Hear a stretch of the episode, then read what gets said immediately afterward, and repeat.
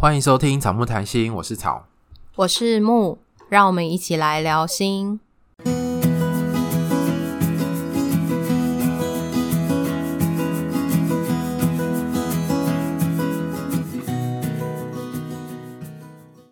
节目开始之前，一样老话要跟大家说，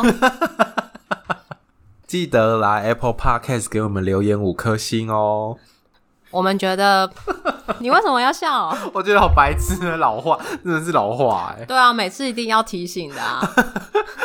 所以大家就可以知道，我们每次都是现场录的，我们不是都一样的剪进去而已。对啊，因为我觉得 Podcast 不像 YouTube 上面可以看到观看次数，嗯，所以大家可能在页面发现我们的时候，其实对我们都是。就是不知道我们到底在干嘛，除非你真的点进来听，所以大家的留言跟评分就会变得非常重要哦。让新朋友一进来可以看到你们的留言跟评分，就会有兴趣认识我们。对，而且我们也非常喜欢看大家的留言，喜欢大家来跟我们互动。所以如果你有对我们有什么想说的话，或者想发问的，都欢迎留言或者是私讯告诉我们。那赶快加 IG，还有我们 FB 的粉砖。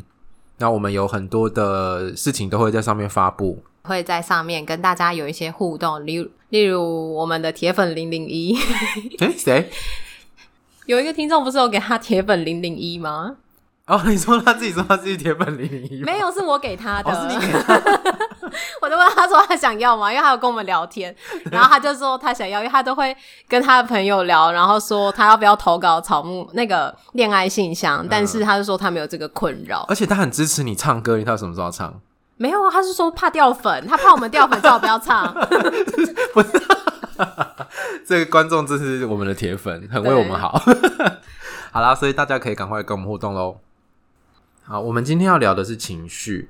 情绪在我们的文化里面，其实常常是比较，我觉得比较不被重视，因为我们好像比较重视理性，就是你要理性的跟人家沟通啊，然后理性的分析或什么的，就是大家会希望先把情绪放一边，才能好好讲话。可是其实情绪是一个人与生俱来的一种能力，或者是说一种反应，就对事情的一种反应。然后它其实本来是。没有所谓的正向或负向，这个正向负向的标签其实是人类把它加上去的。但对我们来说，其实情绪就是情绪啦。而且情绪其实我觉得是一个认识自己的方式。嗯，在同一件事情上面，可能我们两个会有不同的情绪。对，例如说，你可能会觉得生气，我可能会觉得还好。嗯，那这个生情绪。就有它的意义在。为什么你会觉得生气？嗯，这些情绪都是可以帮助我们去认识自己的一个最真实的管道。因为情绪其实可以压抑，可是藏不了。你没办法骗自己说你没有这个情绪，对，没有办法假装。对，可是你可以去压抑它的呈现。嗯，你可以让自己不要对别人生气，可是你心里感觉得到你在生气。嗯。然后我们今天会想要谈家庭跟情绪之间的关联，嗯，因为我们之前有跟怀泽合作录了一集这个主题，但是我们想说这个主题好像有些延伸可以讨论的地方，但这集里里面我们还是会请草来说故事，那故事可能会。有一点像，对，部分应该是蛮蛮多部分是重复的，因为我的人生就是这样。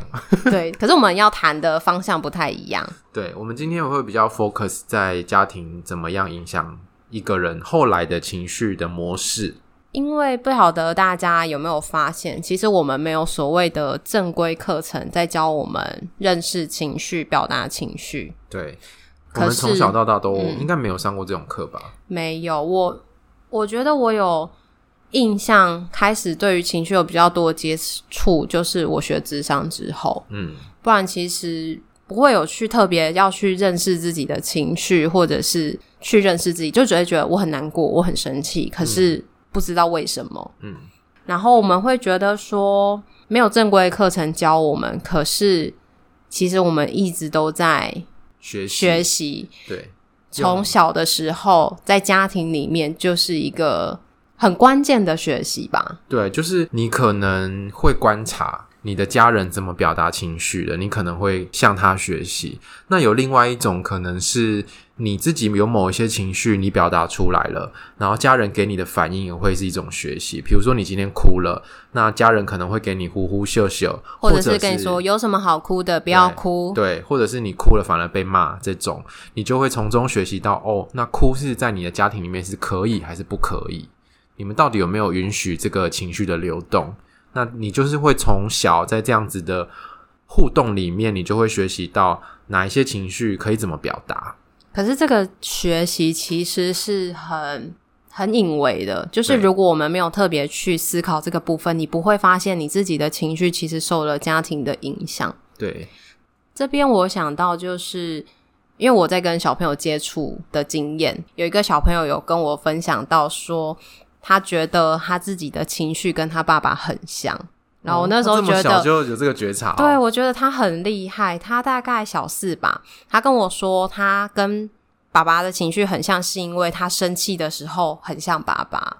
嗯，然后我就觉得小朋友就有发现了自己的情绪表达呈现生气的方式会跟爸爸很像，可是爸爸跟妈妈其实也都有不同的呈现的方式，嗯、可是爸爸是比较。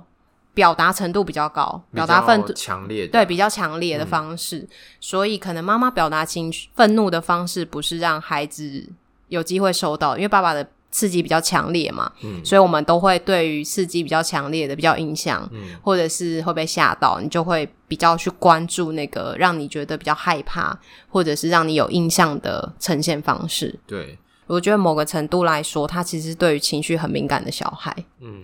他也会告诉我说，他看着爸爸妈妈吵架的时候，他就会生气，因为他生气，爸爸妈妈就不会再吵架了。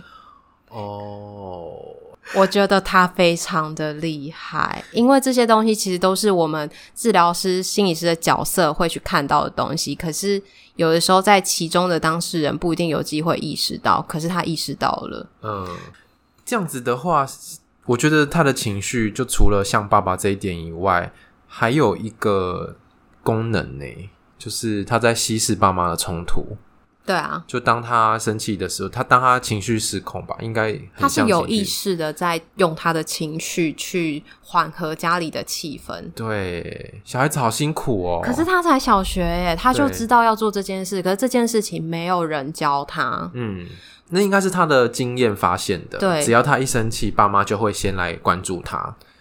所以大家其实也可以发现说，即便国小的孩子没有人教他情绪，可是他在家庭的互动中一定会学到一些关于情绪的什么，嗯、只是这个什么是不是自己有意识到的？所以，我们今天就要来聊聊，就是家庭跟情绪的部分。那我们就要请草来分享 你的故事。好啊，诶、欸，就是你刚认识我的时候，你觉得我情绪表达是一个什么样的人？我那时候认识你的时候，觉得你长得很好笑啊，你就是一个很喜感的人啊。什么意思？我就觉得你不太会生气，可是我觉得你就是一个充满欢乐的人。嗯，用快乐来掩饰悲伤吗？那是小丑吗？我觉得，我觉得咪咪是这种人，就事后不理的咪咪。所以你那时候的感觉就是我应该很难生气，对不对？感觉不太会生气，就是可能我很难被惹怒。对，嗯，那我呢？你应该蛮容易的，那时候有吗？那时候，那时候好像还好哎，可是好像认识你多一点，就会发现有你是有一些地雷的。可是我觉得那些地雷好像是情绪出来之后才会去想这件事情，自己的生气是什么，才会认识那个地雷。诶、欸，那我我觉得你的观察还蛮正确的，就是的确要把我惹怒还蛮不容易的。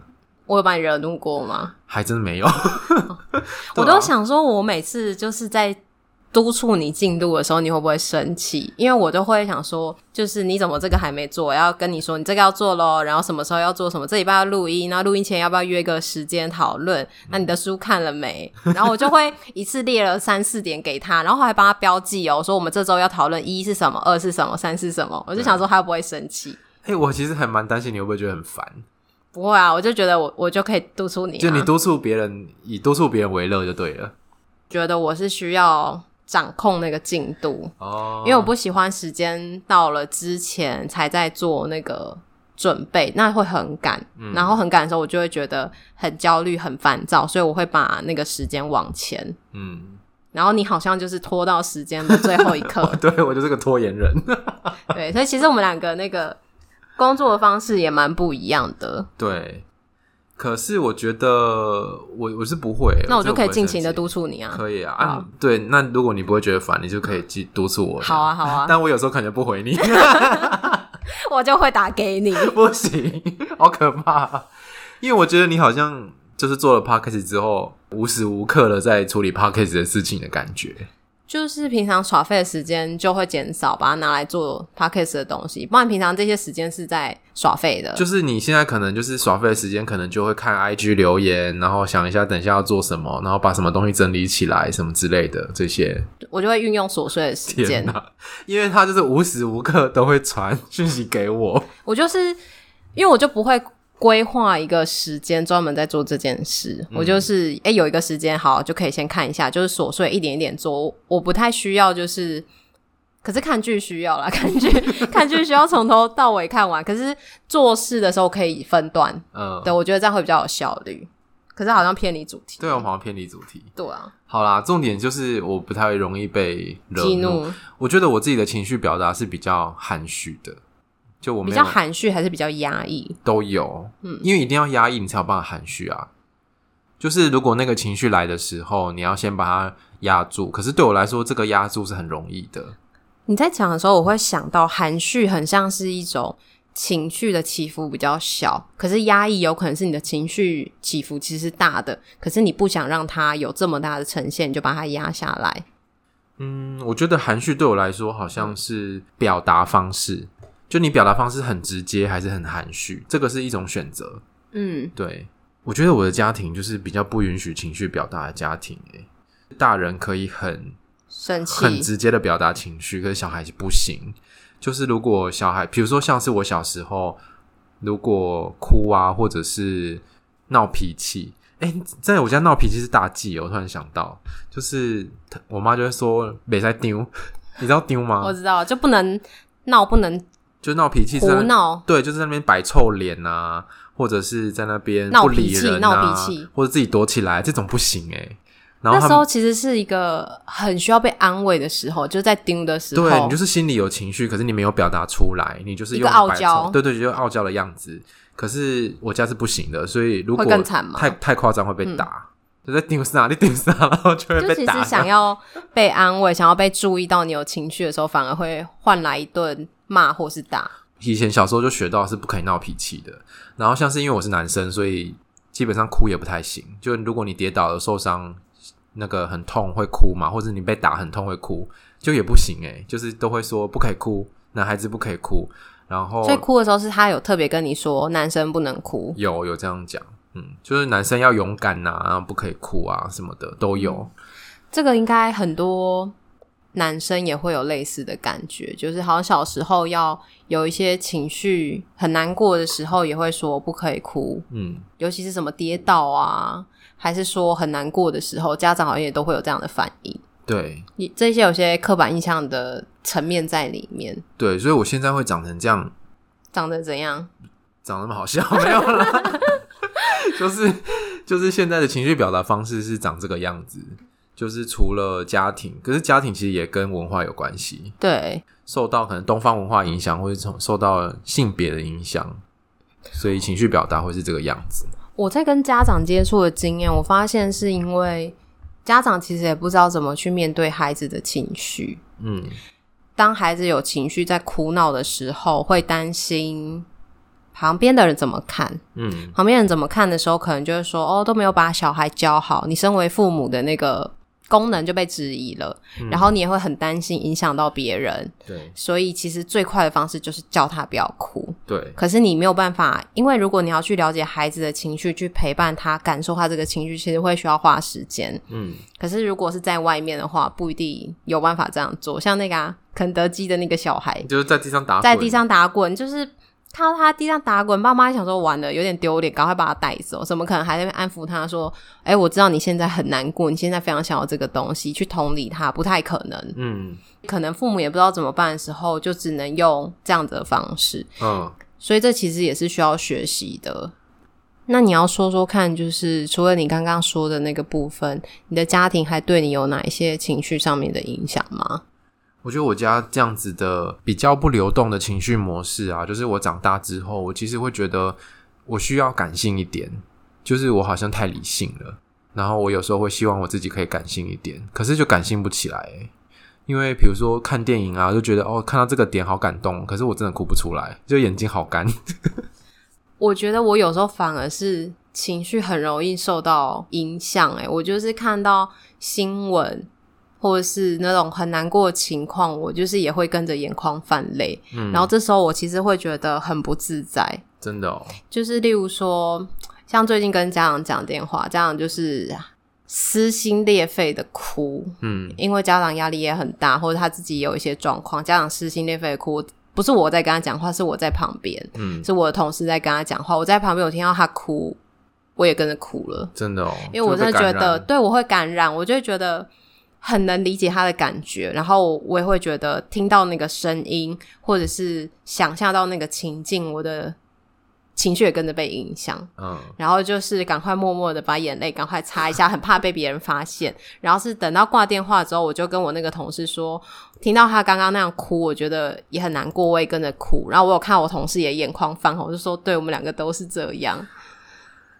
我突然想到一件事情，就是你在立那你在录预立医疗的那一集的时候，你不是在那边哭吗？嗯、对。然后有人就告诉我说：“你好冷静哦。”谁啊？谁说你冷静？哎、欸，我忘记了，嗯、是不知道是咪咪还是谁、啊？就说你好冷静。嗯、然后我想说：“对啊，啊，对啊，就是咪咪啊。”然后说：“你好冷静。”然后我说：“对啊，就是我好像不会那么容易的被别人情绪感染。”那你还记得你上一次哭是什么时候吗？昨天。为什么？因为我昨天也去参加研习啊，你你有被感动到？因为我最近在学那个家事调解，然后就看到那个离婚的夫妻，然后小孩要，比如说他周间的时候跟妈妈住，然后周末跟爸爸住，然后爸爸去把小孩接走的时候，那个小孩哭到呼天抢地，我就觉得天哪，超难过。可是你可以看得出，那个小孩就是卡在父母的冲突中间，很为难。小孩要跟妈妈分开的时候，就会。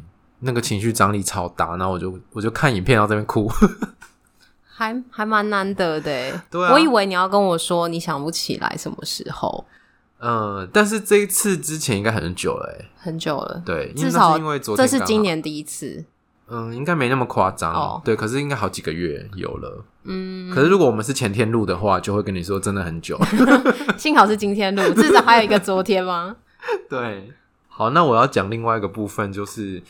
我妈还蛮情绪化的，所以当她很情绪化的时候，我就知道等下可能会被打，所以我其实对人的情绪很敏感，就是我会很快的扫描别人的情绪现在是什么状态，她有可能一一个眼神，然后一个嘴角的抽动，我都会马上注意到，然后看看自己是不是有哪里做错，让她不开心。但我会想到另外一个，就是我们刚刚前面有讲说，有些时候家人对于情绪的行为会影响到我们的情绪呈现嘛。嗯。但是其实你看着妈妈情绪波动很大，嗯，你反而是情绪波动很小的。对啊，因为他情绪波动很大，可是却是抑制我的情绪波动。嗯。因为我情绪波动大，就会被他打，所以我其实看到他情绪波动大，我比较多的是害怕。他的波动大是比较多是生气、难过的那那一类的情绪吗？还是说连开心也都是波动比较大的？怎么办？我很少看他开心的时候，小时候啦，嗯，后来后来比较多。嗯，小时候的确是他蛮常是都是愤怒，在表达愤怒比较多。嗯，所以当他愤怒的时候，我其实就是害怕。你知道他的愤怒是对你吗？还是说你知道不是对你，可是你还是害怕？我小时候都会觉得那是对我。因为他就会说你哪里，你就是你做错事情，你不乖，你怎么样，你怎么样，所以我才会这么生气。对，你惹我生气，可是好像你要为他情绪负责，哎，就是都是你，所以我才这样。对，对，可是我小时候就会觉得很不公平啊！为什么别人小小孩都可以做这些事情都没事，可是我做这些事情都会有事？你有印象哪些事情吗？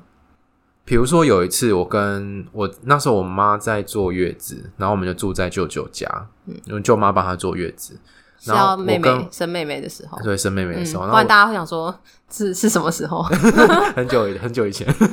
然后后来我就是跟我表哥表弟打架，我被我妈打超级惨，我表哥表弟就相对的还好，那我心里就会觉觉得很不公平。我妈那时候坐月子哦，身体很虚弱，然后照打，我觉得我妈好强哦。她的愤怒很强，到他生生完小孩还可以来打你，而且他生我妹是剖腹产。就是有个大伤口，然后还是可以照打，我觉得好强。那伤口感觉应该会裂开吧？打小孩这么激烈，然后被打完之后还被罚半蹲，蹲了很久。嗯嗯，然后小时候应该如果是在现在，应该是会被通报。对，一定会被通报，而且是久到我舅妈都来说好啦，没关系啦，下次帮你求情。对对，帮我求情哎、欸。觉得我小时候就不是一个特别坏，但是我承认我也没有很乖啊，就是以前就是会比较离家出走啊，对，我会离家出走。哎、欸，可是离家出走多多多数是因为不想被打或不想被骂，想要逃离，对，想要逃离这个家，离家出走，不是因为你叛逆，而是因为你要逃离妈妈的那个情绪。对，那重点就是情绪的部分，我就会很敏感啊，就是对情绪。这件事很敏锐，可是我自己的情绪可能又不是那么明显。就是我后来的，嗯、我后来自我觉察的情绪模式是，可能是跟家里这样子的教养长大很有关系。那你是从哪时候发现你的情绪模式是现在这个样子？大概大学的时候，嗯，我大学的时候有去智商。你是智商的时候才开始认识自己的情绪状态？对。因为那时候大概有蛮大的篇幅是在谈以前跟家人的关系，嗯，对，所以就会去觉察说，现在的我到底是怎么样受到之前的影响。对，所以我现在在我的人际关系里面，其实我也比较少表达情绪，比如说难过或生气什么，嗯，我觉得比较少讲。好像很少听到你讲，哎，就听到你讲说你对那个同事生气那一次 大发飙。对，可是我那次真的是也很节制的对他发飙，哎。我我会发现我是有在控制克制的哦，不是完全爆出来，而且那个控制对我来说是我平常就在做的事情。所以你像是控制你的情绪，有意识的去，就像按钮一样，选择要表达出来多少。对，所以你不是真的是那种像人家生气的整个直接表达出来之后，才发现原来我的生气程度有这么高。对，嗯，我比较是那种，比如说事后。事后我回想的时候，我会想说：“哎、欸，天哪！我那时候其实真的蛮生气，可是我表达出来只有这样，有很大的落差哎、欸。”有啊，而且我觉得我，而且你是事后如果有去想才发现，如果你没去想，你就不会发现有这个落差。对，而且我有时候会觉得我的情绪反应比较慢，就很像恐龙一样，就是事情 事事情发生了，可能过了几分钟之后，那个情绪才会慢慢浮现出来。可是那个人家早早已经走了。那我就会是生气完之后，我才知道说，哦，原来我有这么生气，嗯，然后我就会去想说，我的这生气到底是什么踩到我的点，嗯，像上次那个跟思豪他们吃饭，然后店家、哦、店家那件事情，然后我也是会在想说，到底为什么会这么生气，嗯、或者是会有这样的情绪？可是你就是先气完之后，然后后面才去想去想说到底是什么这样子？对，有时候就是。情绪出来之后才会去想，然后你就是相反，嗯、你是会先我当下知道自己的情绪状态。我当下都觉得还好，就是我没有那么生气。嗯、可是过了事后越想越生气。对对对对对，我是这种的，嗯、所以我当下可能就不会有太大的反应。天哪，我的情绪都被训练成这样。我就是先出来之后，后面才去慢慢想，然后就慢慢降低，然后会知道说，哎、欸，这件事情自己为什么会在这里这么生气。蛮特别的，所以你这些生气的模式，你觉得跟你的家庭有关系吗？我不知道，我有点忘记跟我家庭有没有关系。可是我小时候，我妈也是很严格的那种。我小时候有在那个车上背数学公式，还是换算，没有背好，然后我就被爸妈赶下车，嗯、然后他就开走了。有可能哦，他就开走了。然后是后面我弟有跟我说，就是他还在车上求我妈来载我，就是他就开走。我当时也不知道他会不会回来载我。天哪，那是一个我觉得是一件很伤的事情，就是被被丢下的感觉。可是我现在没有印象说那个那时候的感觉是什么。可是我对这件事情非常的印象深刻。嗯，然后地点我也还记得在哪哪个区域这样子，哪个路口你还记得？不记得，可是我知道大概那个范围。哦天哪，那你后来有跟你妈讲这件事吗？有啊，她就会 她就会说：“你现在数学那么好，还不是因为我那时候那么严格？” 小时候会觉得他也是很可爱，可是曾经有人跟我讲过说，只有一个人有跟我讲过说，他觉得我的情绪跟我妈很像。啊，你也有这个哦？可是，哪方面？可是我不想跟他很像，因为我现在看他的情绪状态，我会觉得他蛮不合理的，有的时候啦。可是我自己会觉得，我的情绪虽然会出来，可是我至少后面会去认识自己的情绪，会去调整，然后会去想一下。例如，我觉得我妈是有的时候，她做一些事情，你可能跟她讲，嗯，她就会觉得说不开心，然后她就说：“那不然以后不要做啊。”因为你跟他讲也是希望说哦，他不要吃亏，嗯，然后他下次可以怎么做会让自己比较不要吃亏，或是比较好，他就会生气，嗯，他应该他没有马上表现他的生气，可是他的话你就知道他生气，他说啊，不然以后不要啊，哦，对，然后或者是有时候他的情绪很生气的时候，你就会看着他，就会想说，嗯，不要跟他一样，嗯，可是我觉得这个好像就是事情的合不合理。是比较主观的，所以你那时候那个人跟你说你们情绪蛮像的，是只说那个表达的方式情绪吧？就说情绪啊，就说呃，生气起来都会失去理智。有这么夸张吗？我好像没看过你失去理智。我失去理智就是曾经在那个就我车祸那时候，我摔拐杖的时候哦，对，了解。那时候是我真的就是有。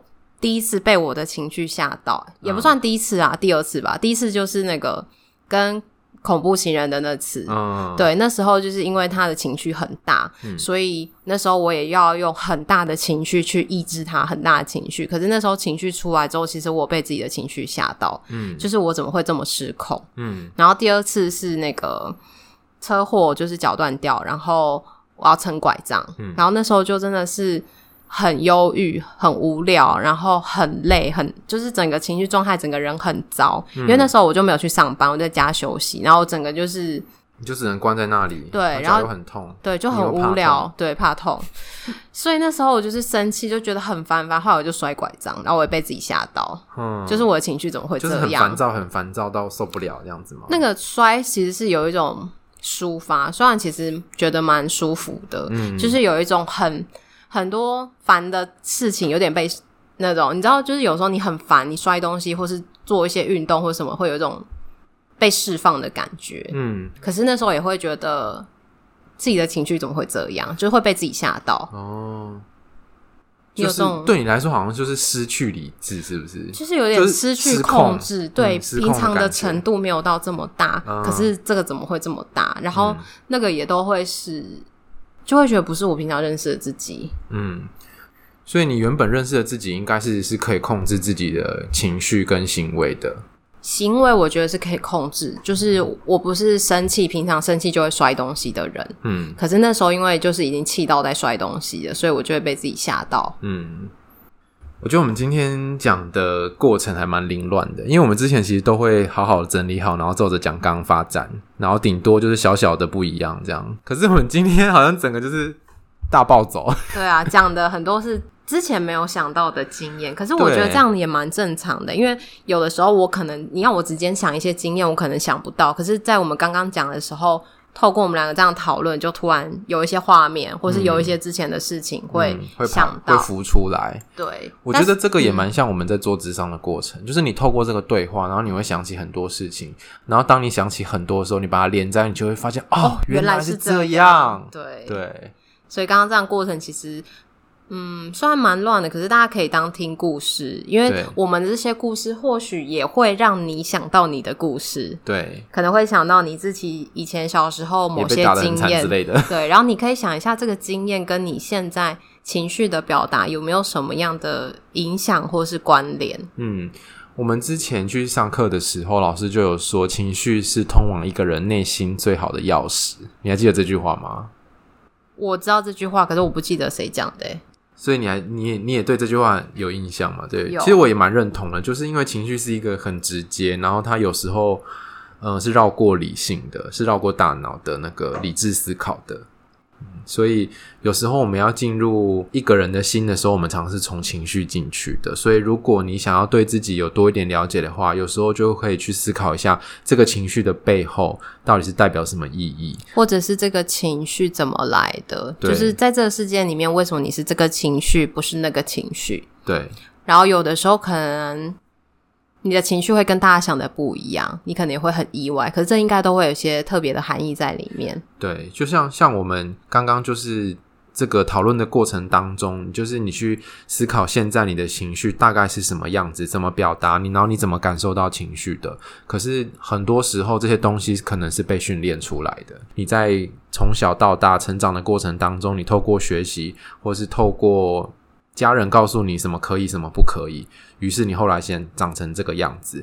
那如果没有困扰的话，那当然是就继续这样子。可是如果有困扰的话，你就可以知道从哪边可以做出一些调整。那就是自我觉察，我觉得对人最有帮助的地方。好，那如果你喜欢我们的节目的话，记得到 Apple Pass 给我们五颗星，拜托拜托。Apple Pass 吗？Apple Podcast。然后可以来追踪我们的 IG，还有 FB 粉砖。也欢迎你跟我们分享你的故事，可以留言给我们。然后我们现在有一个新的企划，叫做“恋爱信箱”。如果你对于亲密关系有相关的疑问的话，可以点选我们 IG 的个人档案，上面有连接，你可以依照我们的 Google 表单做填写，然后我们后面会做回应，把它录制成节目。好，那今天就到这边喽，拜拜，拜拜。